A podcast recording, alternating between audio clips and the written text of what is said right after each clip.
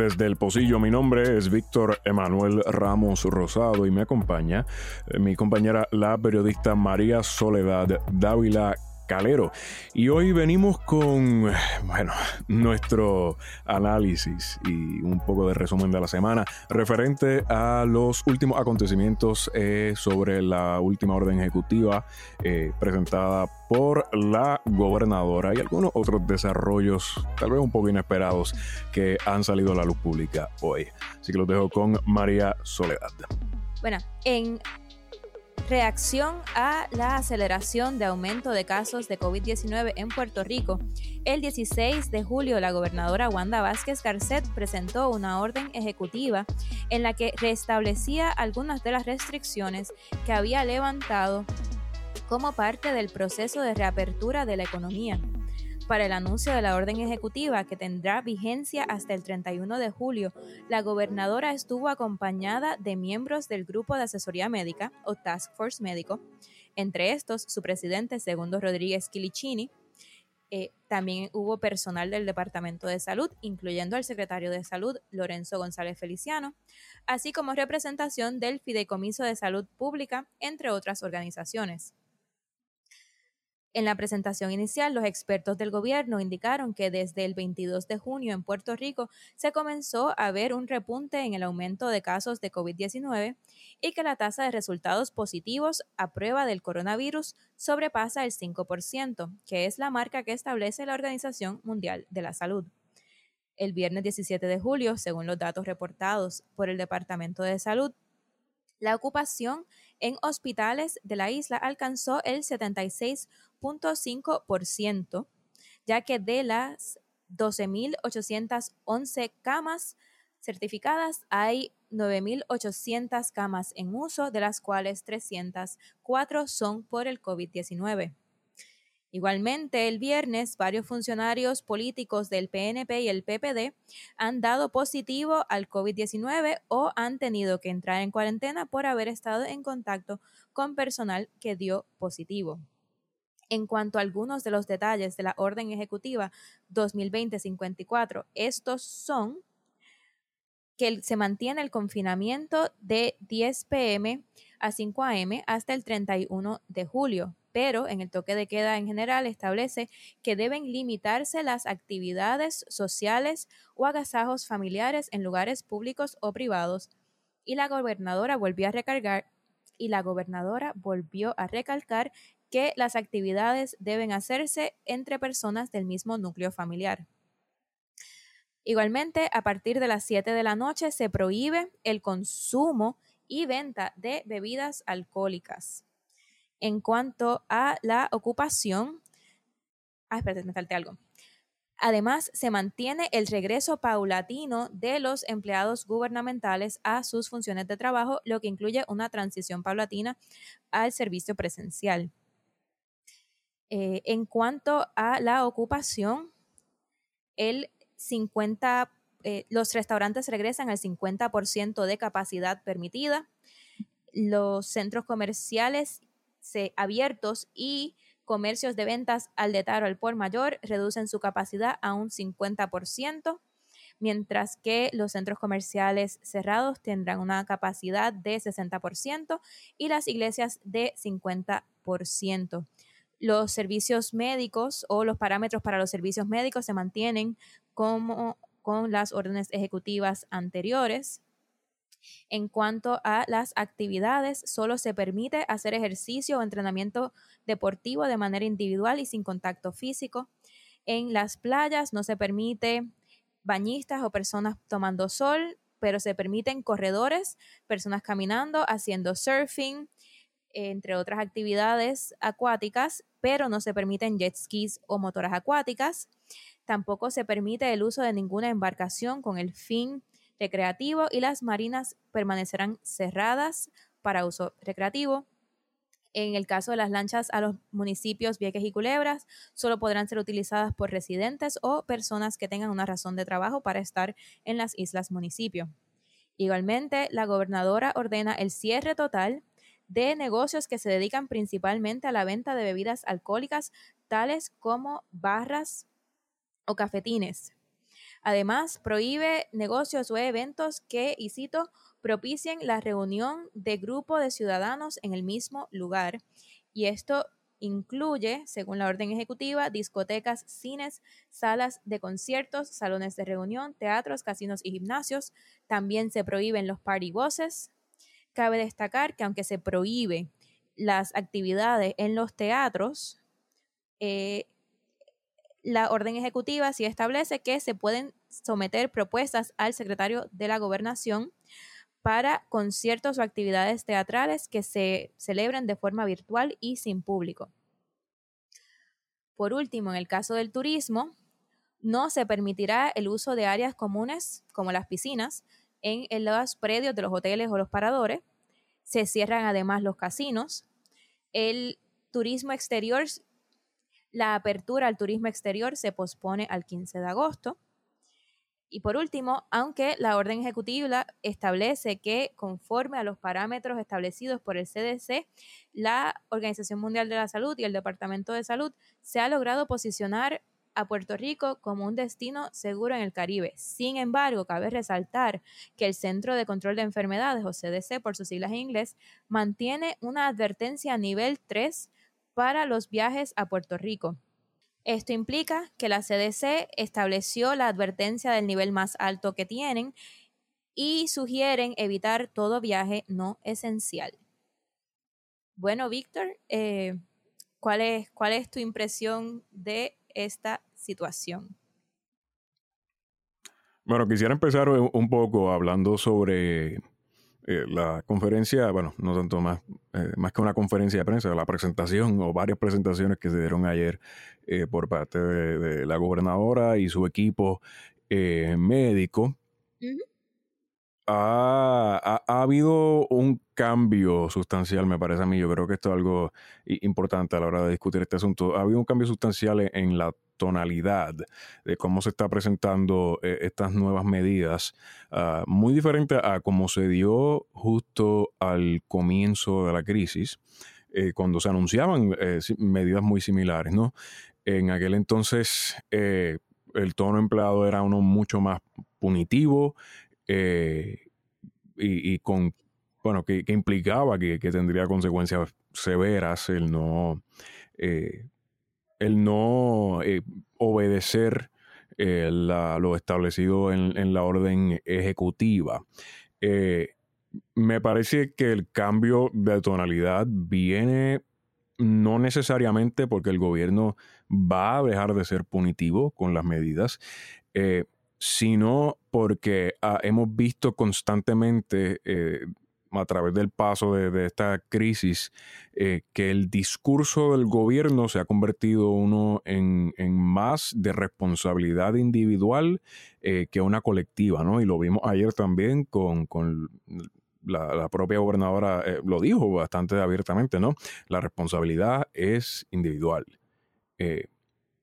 y me parece que esta ha sido la nueva estrategia del gobierno. Eh, con esto se han lavado un poco las manos en, pues, una movida estilo eh, Poncio Pilato, eh, donde pues ceden, ¿no? O, más que ceder, obligan sus responsabilidades encima de, la gente. y pues esto es algo que siempre ha cabido resaltar, que va más allá de, responsabilidades individuales. Esto debe ser un tipo de ecosistema cooperativo entre tanto eh, las agencias gubernamentales y, las personas, ¿no? Eh, porque sí, se debe reconocer que hay un factor de responsabilidad individual, eh, pero es imperativo que el gobierno tome las medidas necesarias para que la propagación del virus se reduzca, ¿no?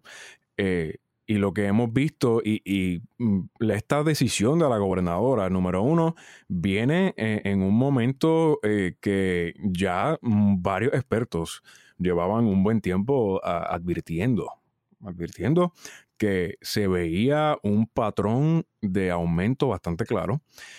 Eh, donde la propia gobernadora y su equipo de trabajo y su equipo de campaña eh, no siguieron en muchas instancias eh, las medidas más básicas que, se llevan promoviendo desde el primer día de distanciamiento social y, se, pudo ver, y, lo sabemos porque hay un montón de, evidencia fotográfica, eh, la gobernadora y su equipo y diferentes miembros de, diferentes partidos políticos en estas actividades políticas donde se conglomeró números enormes de gente.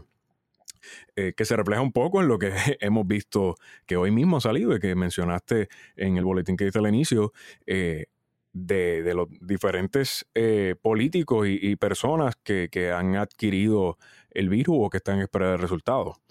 Eh, yo lo traigo a, colación y esto era algo que para mí es bien importante eh, discutir porque me parece que, que tenemos que concentrarnos en combatir esa narrativa errónea de que la responsabilidad individual, porque si algo hemos visto a través de, los ejemplos que tenemos en el mundo, es que lo que toma es una iniciativa sólida y disciplinada del gobierno eh, como primer paso para combatir el virus de manera eh, efectiva, ¿no?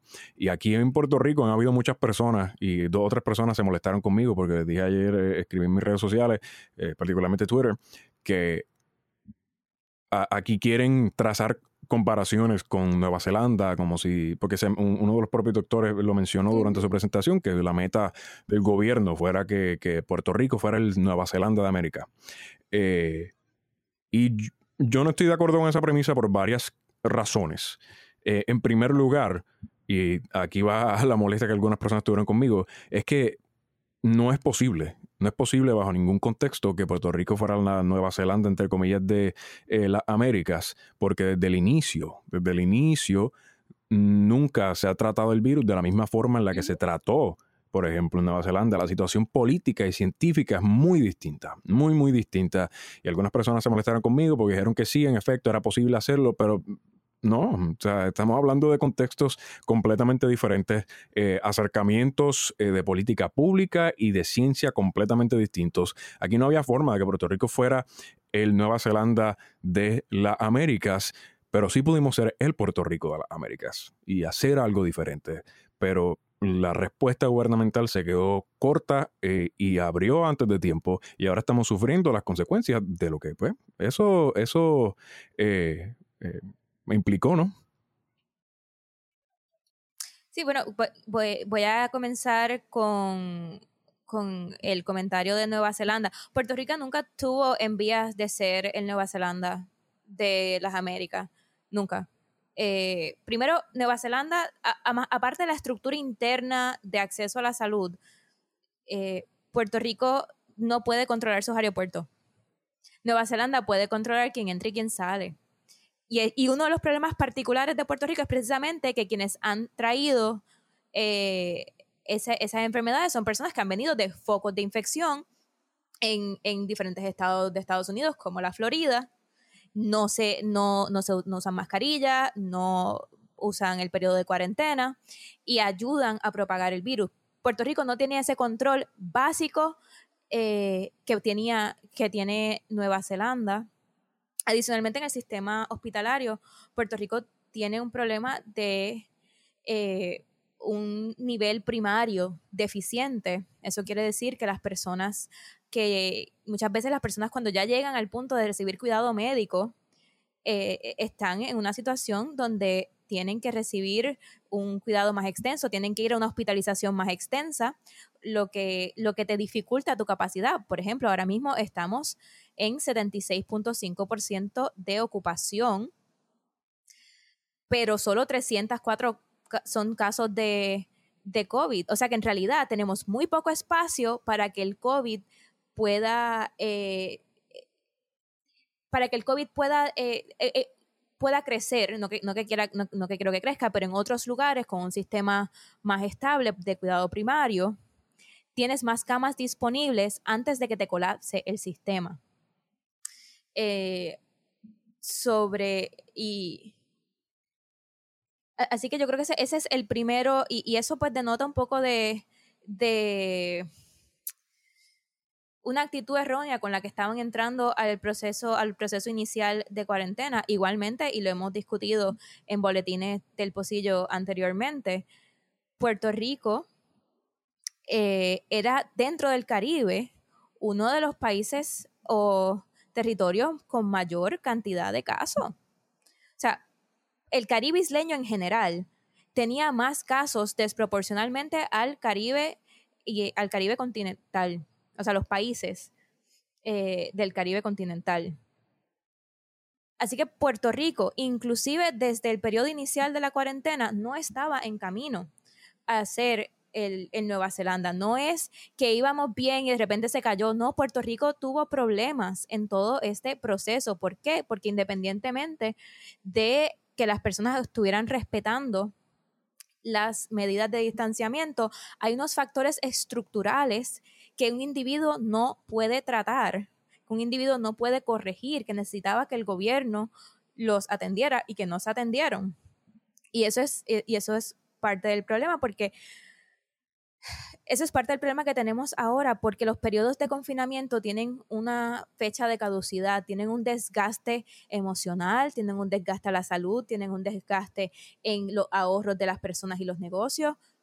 Y el gobierno consumió meses de ese periodo de confinamiento sin preparar a Puerto Rico para poder salir ordenadamente de él. Y, ahora mismo, pues hay que hacer unos cierres, la verdad es que hay que hacer unos cierres. Pero las personas están en una posición de precariedad mucho mayor. Que eso es parte de lo que yo creo que le falta a la orden ejecutiva. Mira, Puerto Rico, y lo hemos mencionado varias veces, Puerto Rico tiene un pote de reserva que es para el pago de la deuda a los bonistas.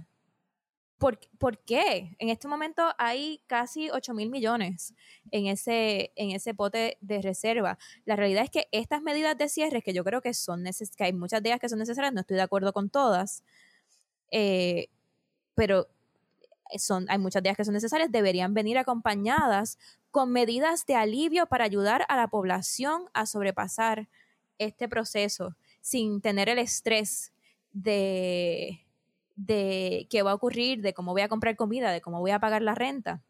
Así que yo creo que, que parte del problema con esta orden es que, es que estaba coja. Hizo las medidas de cierre, pero hizo, no, no hizo las medidas preventivas de, de COVID. Eh, digo, las medidas preventivas para, para amiliorar los daños que, que podrían surgir de un nuevo cierre. Eh, otra cosa que quiero tocar es la presentación inicial de los, de los científicos. Eh, yo creo que es importante que se le explique a la población los aspectos salubristas o el razonamiento científico detrás de las decisiones que tome el gobierno en medio de una pandemia. Sin embargo, yo creo que esa presentación no logró hacer eso. Eh, primero, porque eran cuatro personas que iban para atrás y para adelante en los temas y en algunos casos eran, eran repetitivos y yo creo que eso dificulta a la gente poder seguir la línea de pensamiento cuando están yendo para atrás y para adelante.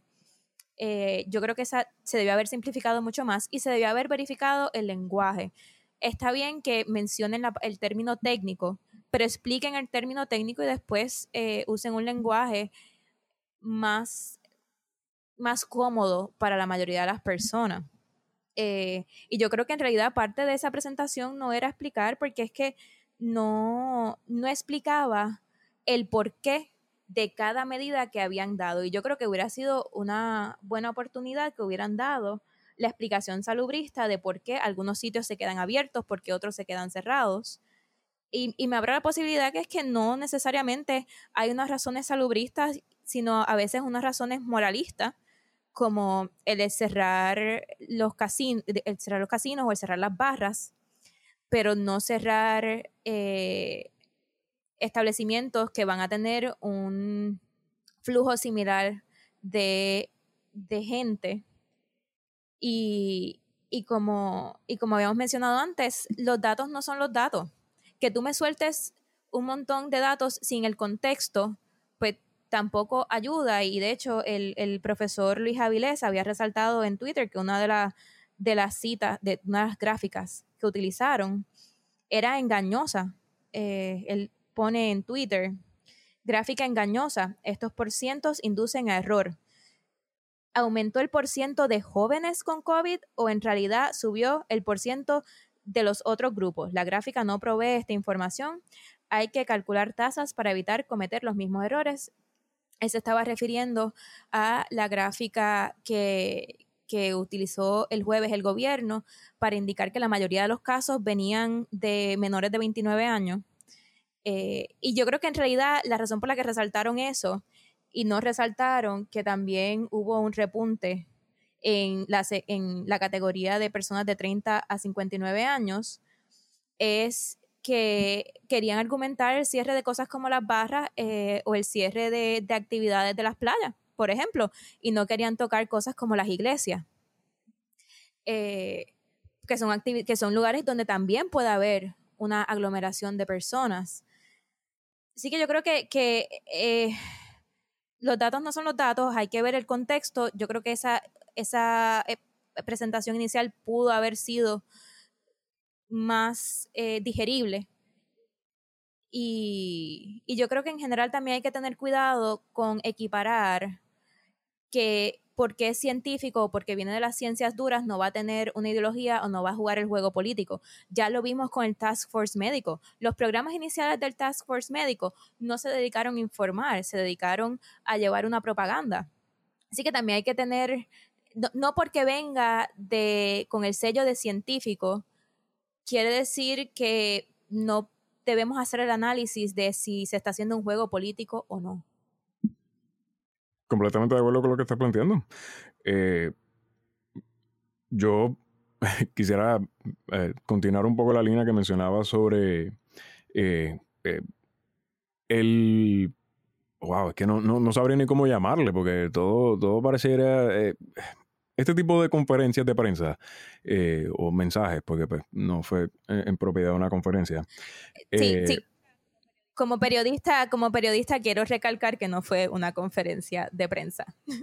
Eh, el propósito de este tipo de actividades siempre se supone que sea eh, aclarar, ¿no? Y pues estamos acostumbrados a que en este tipo de procesos, si fuera en el caso de una conferencia en propiedad con miembros de la prensa allí presentes, eh, pues se pueda cuestionar alguna de la información y, pues muchas veces la claridad que el gobierno no brinda por su cuenta, pues sale a relucir gracias a preguntas de compañeros periodistas que hacen allí estando presentes. Eh, en procesos como este, número uno, ya de por sí eso resalta que hay, hay un problema de inefectividad comunicativa de parte del gobierno, eh, que no, no está llegando el mensaje de manera clara.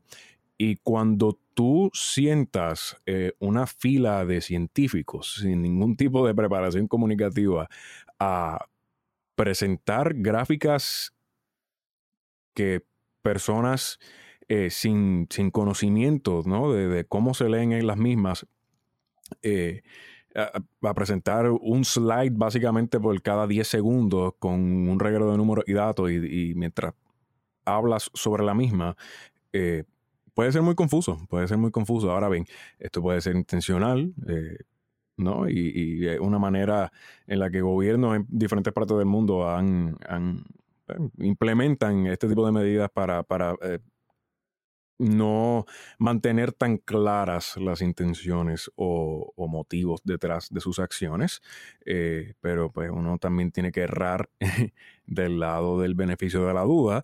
Y a mí en lo personal me pareciera que estas personas simplemente no estaban preparadas, no, no, no sabían cómo comunicar esta información eh, y, resulta muy confuso ver todo este reguero de números. Y en efecto, habías mencionado un poco hace unos minutos, más o que... Eh, las motivaciones detrás de las decisiones de la gobernadora no parecían, eh, no parecerían ¿no? basadas en, en, la ciencia. Y resalto que hoy me parece, mm, no, recuerdo exactamente qué medio, quiero tratar de conseguirlo y posiblemente si lo consigo, pese a poner los show notes de este episodio.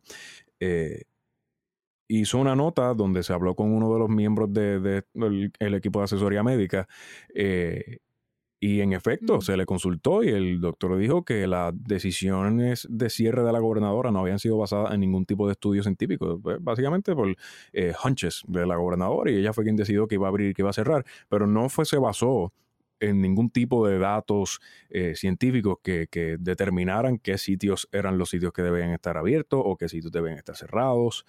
Eh, y volvemos a caer en lo mismo que pasó al principio. Esto fue exactamente lo mismo que pasó al principio. Entonces, seguimos como en este ciclo repetitivo, ¿no? Mira, yo, eh, yo, yo he cubierto conferencias del Fideicomiso de Salud Pública y ellos saben dar conferencias y presentaciones. Yo creo que el problema que hubo con la porción de la presentación que da el Fideicomiso de Ciencias eh, el jueves es que se mezcló entre otras tres personas hablando, cuando yo creo que en realidad se le podía haber dicho específicamente al director ejecutivo del Fideicomiso de, Salud Pública que, que diera la presentación y que, y que hiciera una presentación mucho más corta, porque 25 minutos también me parece extensa, que entrara rápidamente a, lo que significa que hayan 5% de positivos en, en, las pruebas, que significa eh, que, que, se dio un repunte y, y que entrara en, en, los aspectos de por qué lugares sí y por qué lugares no, por ejemplo. Y yo creo que hubiera sido una, una eh, conferencia mucho más digerible porque he, cubierto conferencias de, del Fideicomiso de Ciencia y, sé que, pueden hacer buenas presentaciones y que las he visto y que entienden el tema y que han trabajado en, varios aspectos del, del, tema. Lo otro que quiero traer sobre el, el, Fideicomiso versus el Task Force médico. Mira, el, el Fideicomiso de Salud Pública es una entidad que existe, es una división o una entidad creada por el Fideicomiso de Ciencia. Eh, y Tecnología de Puerto Rico, que es una entidad que tiene, que fue creada en ley, que tiene una junta, que tienes unas estructuras, que tienes una rendición de cuentas claras, que eso ha sido un problema con el Task Force médico. Entonces, yo creo que en general, otras cosas que estoy viendo es por qué seguimos ah, teniendo un Task Force médico que claramente ha dado tantos problemas eh, cuando teníamos ya una estructura específicamente que enfocada en la salud pública y ahora es que la, vienen, que la vienen a traer. Yo creo que es positivo que, que, que, hayan traído la movida, pero, pero yo creo que, que, hay un poco de redundancia entre el Fideicomiso de Salud Pública y el grupo de asesoría médica, y el grupo de asesoría médica tiene un bagaje negativo eh, en, en, en, la discusión pública eh, de esta pandemia. Eh, así que, que que yo creo que hay, vi, pasos positivos, como la inclusión de la, del Fideicomiso de Salud Pública, que se debió haber hecho desde mucho antes. Y vi un recogido de vela que también es positivo y que los expertos estaban diciendo, mira, se abrió demasiado rápido, pero por otro lado vi unos aspectos negativos donde todavía estamos viendo actitudes que no están completamente guiadas por qué es lo que los expertos están diciendo, si no están guiadas por, por quizás eh, buscar ventajas electorales o, políticas.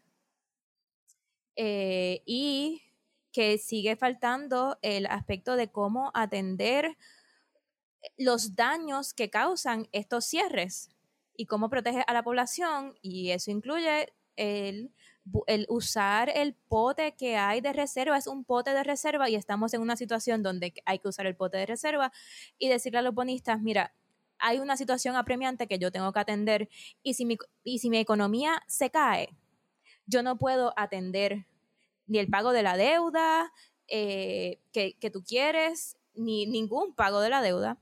Eh, igualmente, quería mencionar un dato antes de irnos. Eh, porque siempre han tratado de... Hay, unos sectores que han tratado de poner economía versus salud y en el 1968 hubo una pandemia de influenza que por no haber sido atendida correctamente en Milwaukee a finales del 68 el 50% de la fuerza laboral se estaba ausentada por estar enferma con esa influenza. Así que no tenemos que tener una visión más holística donde atendemos la salud, porque sin la salud no vas a poder mejorar la economía, pero también el gobierno tiene que atender los daños o los sacrificios que las personas tienen que tener para poder pasar un proceso de cierre y buscar las medidas para aminorar esos daños. Bueno, yo creo que ya con eso vamos eh, cerrando este episodio. Eh, quisiéramos agradecer a todas las personas que sacan de su tiempo para escucharnos. Eh, pueden conseguirme en todas mis redes sociales como at Don Víctor Ramos, más o donde te encontramos a ti. Me consiguen en Twitter en at María underscore Soledad 7. Al Pocillo pueden encontrarlo en todas sus redes sociales como at Pocillo Podcast. Hoy es sábado 18 de julio. Ya está casi acabándose el mes eh, y acabándose el verano. Nos vemos hasta el próximo episodio.